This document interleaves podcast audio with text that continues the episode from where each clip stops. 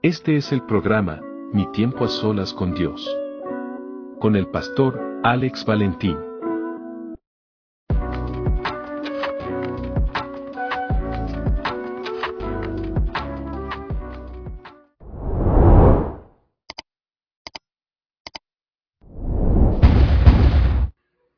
Bendiga, Dios te guarde, tu hermano y tu amigo el pastor Alex Valentín. Una vez más en este tu programa, Mi tiempo a solas con Dios, con mi buen amigo y hermano el pastor David Soto. Dios les bendiga a todos aquellos que nos ven y nos escuchan a través de los medios. Antes de, de entrar al tema de lleno, queremos saludar y bendecir en el nombre de Jesús a la gente bella y hermosa del país de Austria. Nos llegó un correo electrónico, David, en esta semana donde estamos rankeados en la posición 126 en los programas de podcast de espiritualidad en Austria. Dios les bendiga grandemente y muchas gracias por auspiciarnos. Exacto. Y seguimos trabajando para que haya algo bueno a través de los medios que bendiga a todo el que nos ve y nos escucha. Amén. Bendiciones para todos ustedes. Eh, todavía estamos en el mes del amor. Entonces, ¿el amor es algo o el amor es alguien? Bueno, si lo tomamos a la base bíblica y decimos que Dios es amor, le podemos añadir el hebraísmo de Dios es el amor porque el amor emana de Dios. Tenemos que decir que es alguien, no algo. Hago la, la, salvedad de la pregunta porque hoy en día se ha tergiversado lo que es el amor. Entonces nos están tratando de mostrar de que el amor es algo.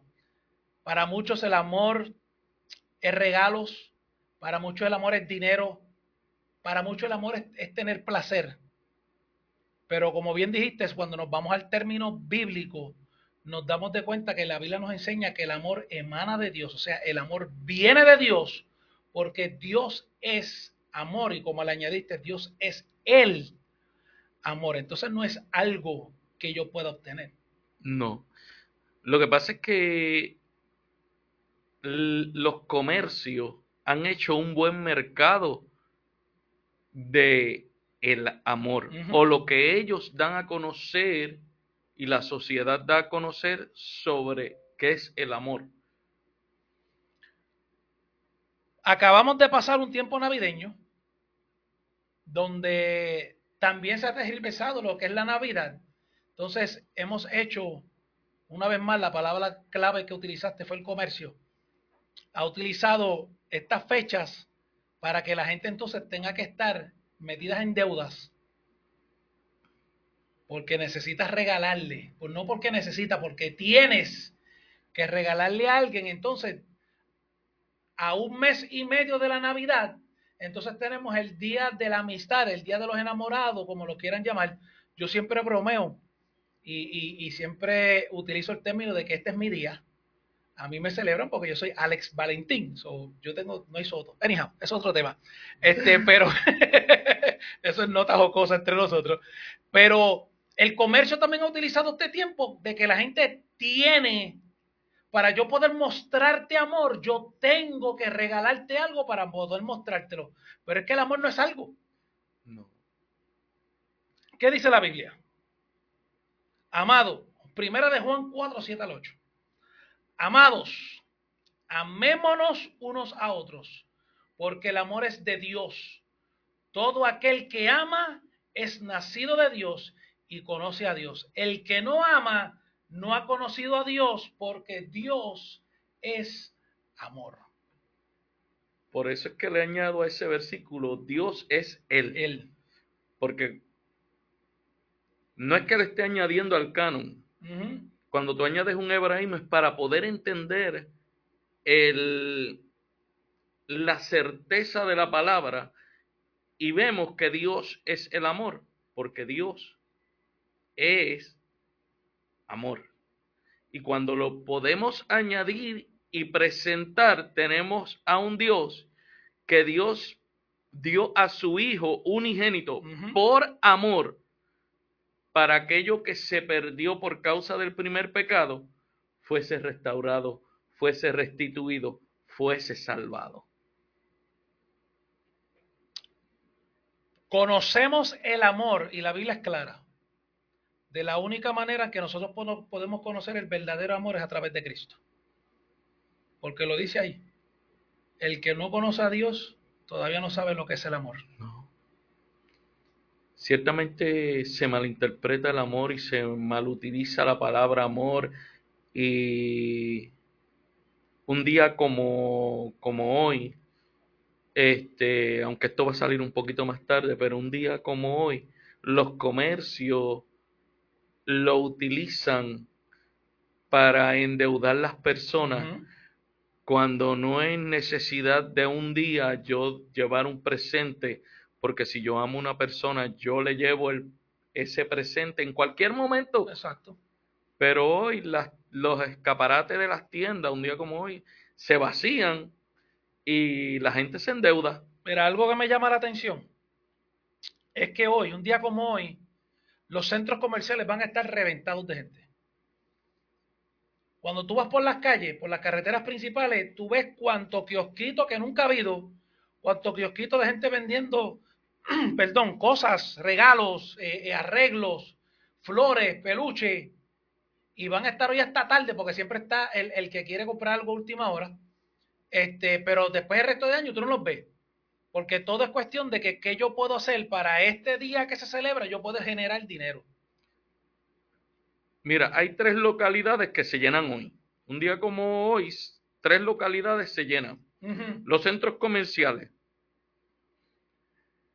los hoteles y los moteles. Oh, sí, más los moteles porque son más baratos. ¿Y eso es amor? No, y, y aclaramos, aclaramos el punto porque estamos mencionando los moteles. En otros países en Estados Unidos, un motel es un lugar donde tú vas a ir a descansar la noche. Aquí en Puerto Rico, los moteles para que los hombres se vayan con una mujer, hacer lo que les dé la gana. Entonces, el día de hoy, eh, eh, hay mucho. Hoy es un día donde en vez de celebrar tanto el amor, se celebra más el adulterio y la fornicación.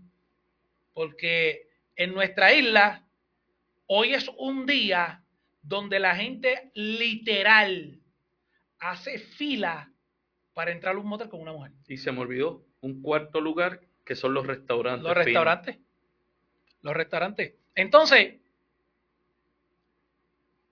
el que ama es porque ha conocido a Dios. Pero y el que no ha conocido a Dios, ¿cómo puede amar? Hay una palabra que a mí no me gusta utilizarla, pero la voy a utilizar hoy. Porque es una palabra que a mí me, a mí me enferma cuando yo escucho a la gente decírselo a sí mismo.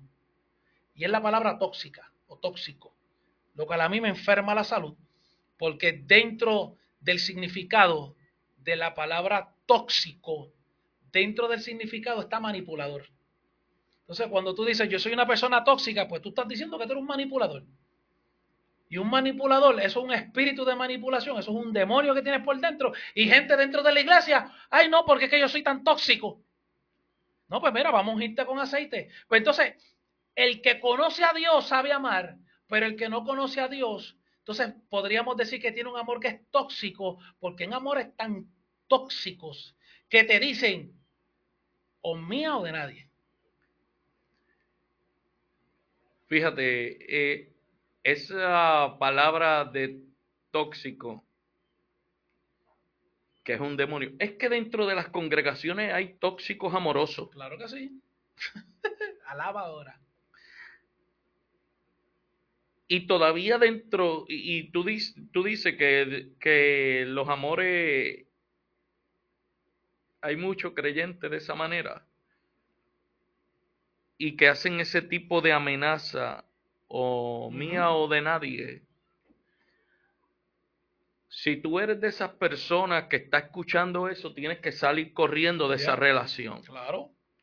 Porque puede ser parte de una estadística en cualquier periódico del mundo un hombre o una mujer que a ti te maltrata, mira esto, te maltrata, físico, verbal, mental, social, te maltrata. Y después que te ve llorando, te echa el brazo y te dice que es porque te ama. Ese amor no es de Dios, eso no es amor. No. Eso es manipulación. Eso es un tóxico. Es un tóxico. Entonces, a la estadística que estamos hablando es que tú puedes ser la próxima persona que salga en el periódico en las noticias diciendo que la mataron. Y es lamentable que eso esté sucediendo no solamente en nuestra isla, sino también en otras partes del mundo, porque no está cumpliendo con lo que dice la palabra de tratarla como vaso más frágil. Mira, David, pero a la misma vez yo entiendo que el comienzo, el comienzo de yo poder amar a alguien, aparte de conocer a Dios, yo entiendo que el comienzo también está en que si yo no me amo a mí mismo, ¿cómo yo puedo entonces amar a alguien? Hay algo, hay algo jocoso que yo hago y es que cuando yo me paro en el espejo, yo me tiro un beso, literal, y no es narcisismo. ¿Por qué? Porque yo tengo que ver la imagen de Dios en el reflejo del espejo. Y si yo no veo la imagen de Dios en el reflejo del espejo, entonces no me amo. Yo, yo entiendo que mi primer paso es conocer a Dios, aceptar a Dios como mi Salvador y amarme. A, ¿Qué dice la Biblia? Amarás a tu prójimo como, A ti mismo. como a ti mismo. Entonces, si yo no me amo, ¿cómo yo puedo amarte? Es imposible. Porque yo tengo que amarte como me amo yo a, mí- a mí mismo. Entonces, por eso es que estamos viendo gente que vive en una vida de, de amarguras, amargado, gente que están eh, socialmente distanciados de todo el mundo, porque yo no puedo estar con la gente. A mí, yo vi un refrán los otros días, en algo que leí, que, que un muñequito le decía al otro, I'm not going outside because it's too peoply. No voy a salir afuera porque está mucha gente.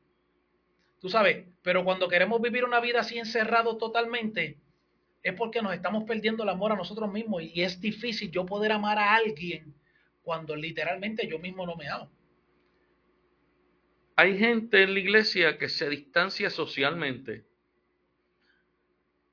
Y el distanciamiento social, y hablábamos hace poco, no trae tantas consecuencias malas, entre ellas el perder el amor Y lleva a trastornos mentales. Cuando una persona se distancia, deja la comunicación. ¿Y cómo puede ver comunicación afectiva si hay distanciamiento social y deja de hablar, deja de comunicarte? Ahí se pierde el amor y llega el desamor. Y eso es peligroso. Claro que lo es. Tenemos que aprender a amarnos. ¿Qué, qué tuvo Dios en contra de una de las iglesias? ¿Que perdió qué? El primer amor. Wow. Esto tengo en contra de ti, que has perdido el primer amor. Y eso suele suceder no solamente en las iglesias. en los matrimonios.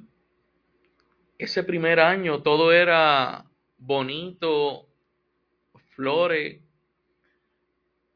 este papelito, mirada, una palmada. Yep. ¿Has perdido eso?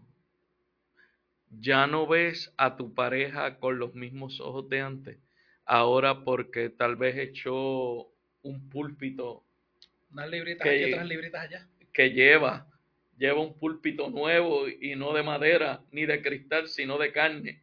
Pero quizás fue por los dos o tres embarazos y pariciones que tuvo. Sí. Es que, mire, mi gente que nos está viendo y nos está escuchando, es que nosotros como pastores nos encontramos a veces con unas situaciones de que, pastor, este, yo me quiero divorciar de mi esposa. ¿Y por qué? No, porque es que mi esposa se ha hecho unas libritas y de verdad que ya no me gusta verla. Pero sin vergüenza te parió tres muchachos. ¿Qué más tú expectas? ¿Y tú? ¿Tú te has visto últimamente en el espejo? Ya no lo quiero porque tenía un pelo que parecía un artista y ahora lo perdió. Perdón. Gracias a Dios, eso no es nuestro caso. ¿No?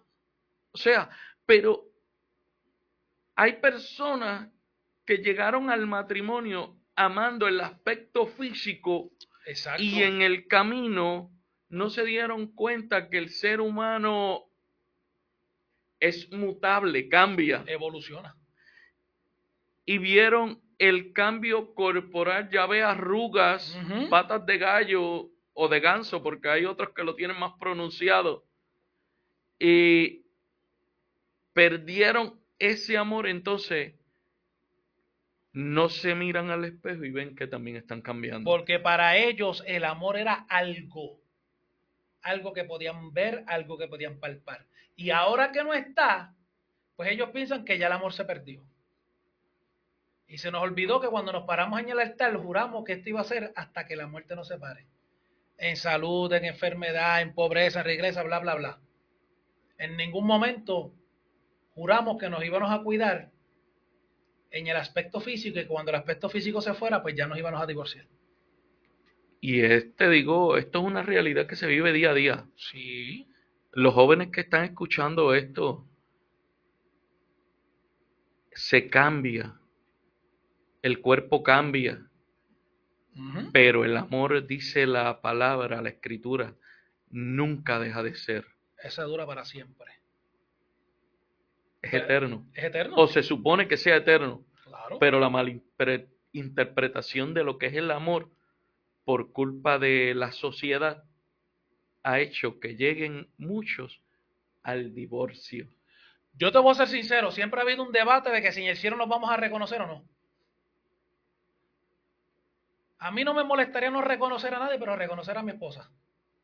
Y seguir con ella. Aunque no reconozca a los demás, mírate a los demás. No hay problema. Pero hace poco tú y yo hablábamos, y tú me dices que tú haces la ceremonia y no dices hasta que la muerte los separe, tú dices hasta la eternidad. Sí. Y un buen punto. Es que si vamos, si vamos a ser eternos y si vamos al lugar del Etén, la coexistencia de la primera pareja era que iban a ser eternos. Eterno. Ujú. Y era que iban a poblar la tierra, iban a subyugarla y eran eternos. Por causa del pecado, entró la muerte. Entró la muerte. Si no, Adán y Eva estuvieran caminando sobre la faz de la tierra todavía, Y siendo pareja. siendo pareja. Entonces hoy, después de dos años, ah, mira, yo, yo creo que yo mencioné esto, no sé si fue aquí o fue contigo en algún momento, pero yo conozco una pareja que al otro día de haberse casado, ya él me estaba llamando que qué él podía hacer para anular el matrimonio. Y yo lo que le dije fue, mira, este, lo primero que tú tenías que hacer era no casarte. No te hubieras casado. Si ya el otro día tú estás con esta mentalidad, ya tú sabías que algo iba mal. Lo que sucedió con los gobiernos, que se ampararon en lo que dijo Pablo en, sobre darle carta de divorcio, pero se le olvidó una parte y era que seguían adulterando. Claro. Porque una vez una carne se une con otra, sigue siendo una. Una. Y no dice y te puedes unir con otra y con otra y con otra. No habla del que se una con esa persona, está en adulterio. Pero los gobiernos, las, todas las sociedades dieron por bueno la anulación matrimonial por causa de un divorcio. Y las causales de divorcio marcan, hay causales de divorcio que te impiden tener una licencia matrimonial nuevamente. Sí. Y una es el estado de adulterio.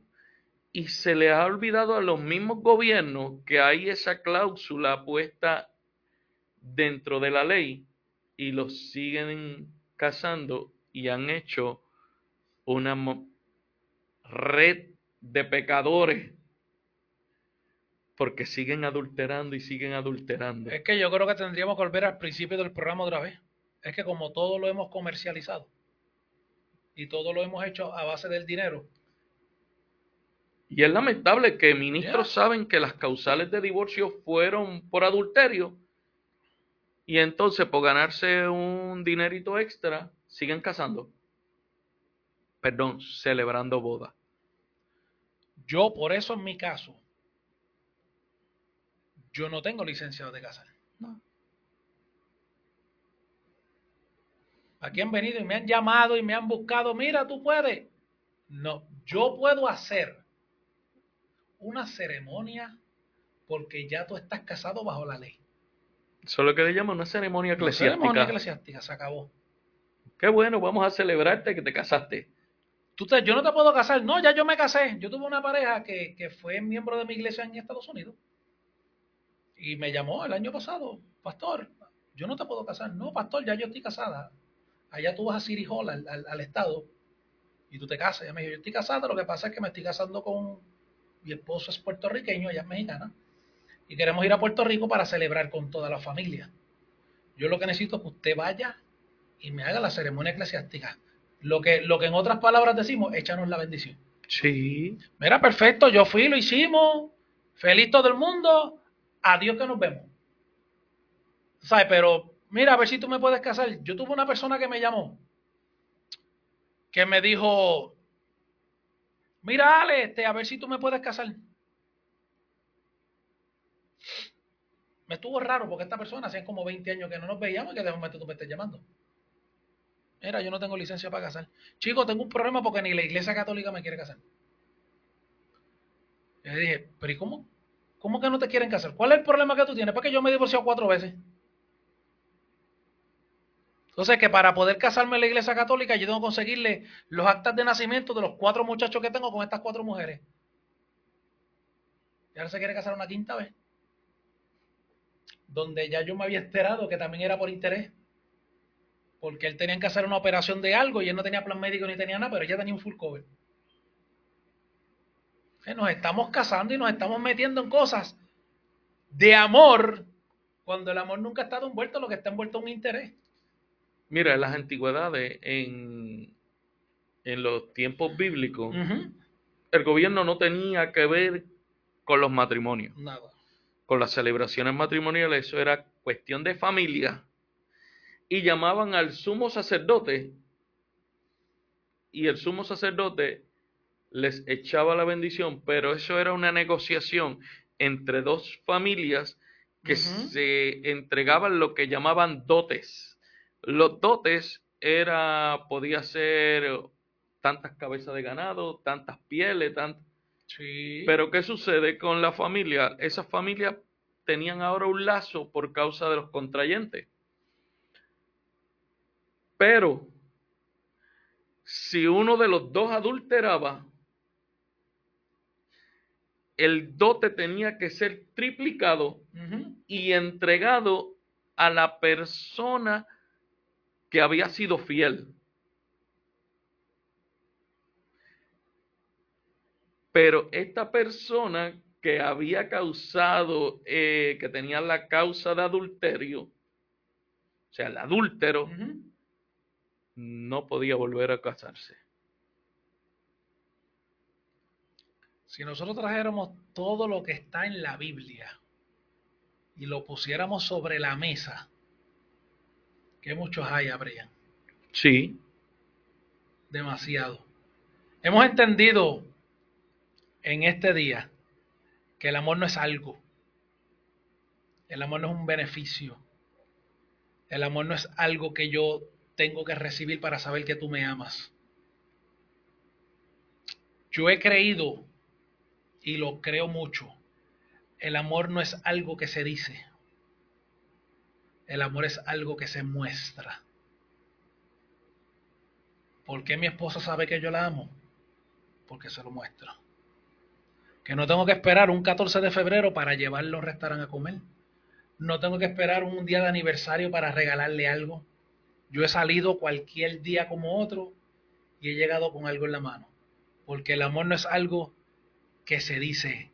Hay muchos que están matando a nombre del amor matan a su cónyuge. No, lo voy a hacer porque te amo. Te maltrato porque te amo. No, maltrata porque eres tóxico y eres abusivo. Tan como las cruzadas que mataban en nombre de Cristo. Que mataban en nombre de Cristo y Cristo ajeno a lo que está a, a lo que están haciendo. Pero una vez más, el amor no es algo. El amor es alguien. Y ese alguien es Dios y nos lo mostró a través de su Hijo Jesucristo. Dios te bendiga y Dios te guarde. Dios te bendiga. Mi tiempo a solas con Dios es auspiciado por Iglesia del Dios Viviente, con el pastor Alex Valentín. 787-245-4393. Iglesia La Voz de la Zarza Ardiente, con el pastor David Soto. 787-669-1794. Imprenta Guanacaste DNA. 787 325 8682